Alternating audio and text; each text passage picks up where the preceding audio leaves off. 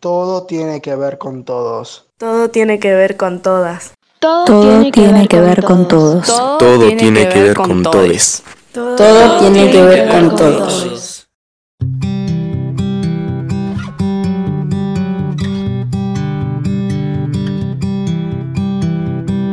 Hola, eh, gracias por invitarme a la entrevista. Eh, yo soy Fede Domínguez, Federico Domínguez.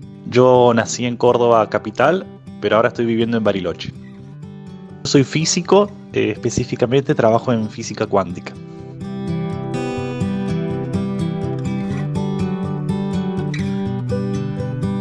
Gracias por aceptar esta entrevista. Vamos a empezar entonces.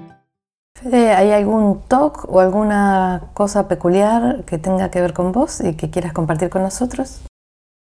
Lo más peculiar, yo siento que todavía espero la carta de Hogwarts. Siento que una lechuza se olvidó de traerme mi carta. Y talks tengo bastantes, pero mm, estoy tratando de superarlos. ¿no?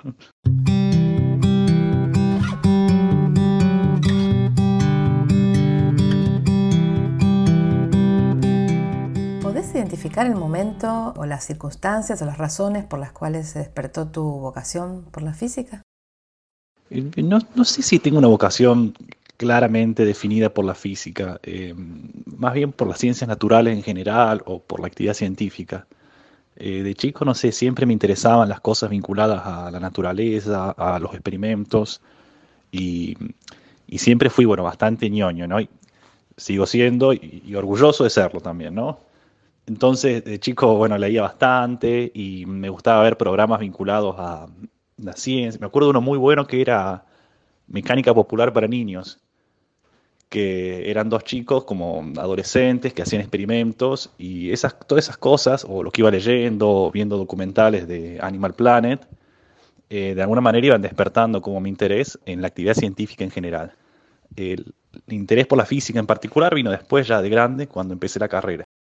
Desde que eras adolescente hasta ahora, ¿hay cosas sobre las que cambiaste mucho de idea, de opinión? Sí, de, bueno, un montón de cosas. Eh, por ejemplo, de adolescente yo era creyente, eh, trabajaba en la iglesia de mi barrio eh, y llegué a ser incluso coordinador de, mm, de los grupos de confirmación. Y después de grande, no sé, me, me alejé, de, dejé de creer un poco en, en la religión, bueno, y en la religión católica, que era la que profesaba antes. También estaba bastante convencido de que quería hacer algún tipo de ingeniería en algún momento y eso mm, lo cambié, lo cambié más de grande. Ajá, así que cambiaste de la ingeniería a la física. ¿Qué es lo primero que haces cuando llegas a tu trabajo, a tu laboratorio? Lo primero que hago, bueno, saludo a todos mis amigos, eh, me tomo algún mate, charlamos cómo estamos, qué, qué hay de nuevo. Y después lo primero, lo primero es siempre prender la compu, que es la herramienta principal de trabajo. Después, eh, bueno, reviso, esto es la parte más formal, ¿no? Revisar los correos, eh, ver si hay alguna publicación nueva en alguna revista que sea interesante. Y en general, bueno, después me fijo de que no tener alguna tarea pendiente que me haya asignado mi director y que me quedó colgada por ahí. Y después, bueno, me, gusta hacer lista de tareas de cosas que tengo que hacer para ir avanzando con la investigación, que normalmente son procesar datos experimentales en una compu. Es decir, yo tengo muchos datos eh, de experimentos que hice y los analizo con la compu para ver si puedo extraer información. Qué interesante que definiste a tus compañeros de trabajo como amigos. Eh, no sé si te diste cuenta, pero dijiste, lo primero que hago es saludar a todos mis amigos. Muy lindo eso. Bueno, y concretamente, ¿qué es lo que haces en el laboratorio cada día? Los experimentos que hacemos en nuestro laboratorio consisten en analizar eh, muestras de una sal que se llama adamantano. Es como un polvito blanco donde mm, lo que hacemos es poner esa muestra dentro de un gran imán, un imán muy potente, mucho más potente que cualquier imán que conocemos de la vida diaria, como puede ser el imán de una heladera o algo así. Algo mucho más potente. eh, y eso nos permite extraer información de los núcleos de los átomos de ese polvo. La información esa es como, como la señal de una radio, que tiene codificada adentro un montón de información acerca de la estructura de, de los átomos que componen el cristal y de cómo están interactuando esas cosas entre sí. Entonces, eh, un experimento típico consiste en trabajar con este imán gigante en el cual ponemos la muestra y mediante una compu interactuamos con ese imán y podemos recibir la señal que está emitiendo. Y después lo que hacemos es interpretar esa señal para sacar información de los átomos que componen la muestra. Lo que vos investigás en el laboratorio, ¿tiene alguna aplicación concreta a la vida cotidiana, a la industria?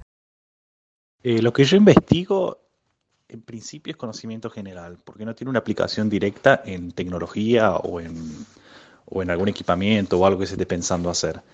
Pero este, yo trabajo con gente, eh, con compañeros míos que se dedican, por ejemplo, a hacer imágenes por resonancia magnética nuclear, que son muy útiles, por ejemplo, para tener imágenes del cuerpo, poder hacer diagnósticos de enfermedades.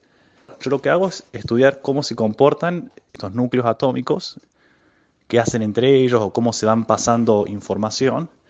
Y la idea que tenemos es que entender mejor estos procesos nos va a permitir mejorar las imágenes que se obtienen por resonancia magnética nuclear. También otra de las posibles aplicaciones de este conocimiento es poder diseñar dispositivos de cosas muy pequeñitas que permitan mejorar el procesamiento de la información, como por ejemplo para hacer nuevo tipo de computadoras o explorar nuevas formas de almacenar datos pero para poder hacer este tipo de dispositivos, primero tenemos que saber muy bien cómo funcionan estas pequeñas ladrillitos que queremos usar para construirlos.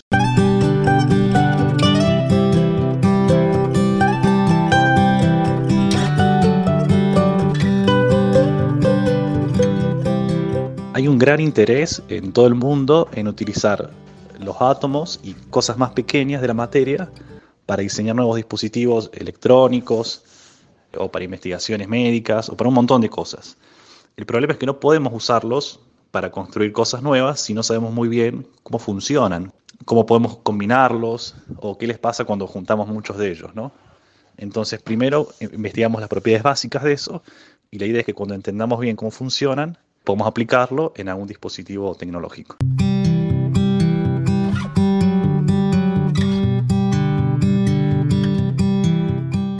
Veces te pasa que te sale todo mal por unos cuantos días, un periodo de tiempo, o te das la cabeza contra la pared, te frustra el trabajo que haces en tu investigación? Oh, sí, un montón pasa. Pasa más veces de las que yo quisiera. Y bueno, la verdad que al principio es, muy frustrante, ¿no? Porque no importa a veces cuánto trabaje uno o cuánto se dedique, a veces las cosas no salen como uno espera y se encuentra que estuvo dedicándole un montón de tiempo algo que en definitiva no dio ningún resultado interesante. Entonces, bueno, cuando me pasa esto, cuando me trabo o cuando no sé cómo seguir, en general me ayuda mucho discutir con, mis amigos o con mi director. Esto de las tormentas de ideas suelen ser muy buenas para destrabarse y también me sirve mucho caminar, y por ahí camino y, y pienso en eso directamente. Caminar, qué lindo eso que decís a varios nos pasa, ¿no? Que ayuda a caminar y también a hablar con otros, ¿no? Bueno, y contanos, ¿hobbies? ¿Tenés alguno? Sí, tengo, bueno, bastantes hobbies. Este, lo bueno de vivir en Bariloche es que uno puede aprovechar un montón la naturaleza, así que me gusta salir a caminar, andar en bici. Regularmente me gusta hacer actividad física. En un tiempo hacía yoga, ahora me cambié, estoy yendo al gimnasio. También me gusta mucho mm, tocar la guitarra.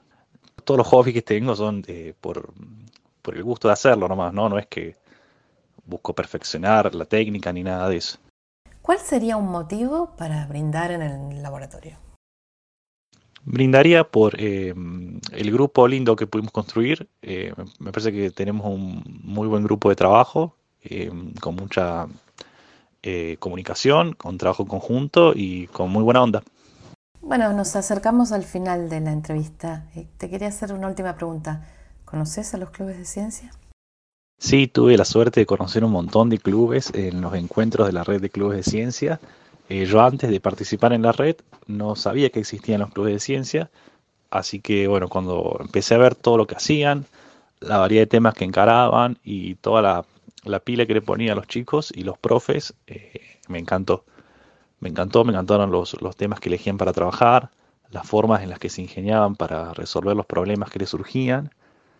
Y sobre todo me gustó mucho porque me, motivó mucho a mí en mi trabajo también, pienso, ¿no? Es como que eh, trabajar siempre en el laboratorio, em, de, de, a poco uno va perdiendo por ahí el entusiasmo inicial que tenía y de repente ver a todos estos chicos que en su tiempo libre decidían hacer ciencia o encarar un proyecto eh, del club de ciencia, em, me renovó mucho a mí también las ganas de trabajar y de seguir haciendo experimentos y todas estas cosas. Muchas gracias Federico, fue un placer hablar con vos. Muchas gracias a ustedes por invitarme y bueno, ojalá que nos encontremos de vuelta. Conversamos con Federico Domínguez, físico cordobés, amigo de los clubes, trabaja en el laboratorio de espectroscopía e imágenes por resonancia magnética nuclear del Centro Atómico Bariloche, Comisión Nacional de Energía Atómica. Soy Paula Kramer, este es el podcast de la Red de Clubes de Ciencia. Podés escuchar otros episodios en nuestro canal de SoundCloud, enlace correspondiente en nuestra web clubes.minsit.gov.ar, gov con B larga, y si no nos encontrás en nuestras redes sociales, somos Clubes en Red en Facebook y Red Clubes de Ciencia en Instagram.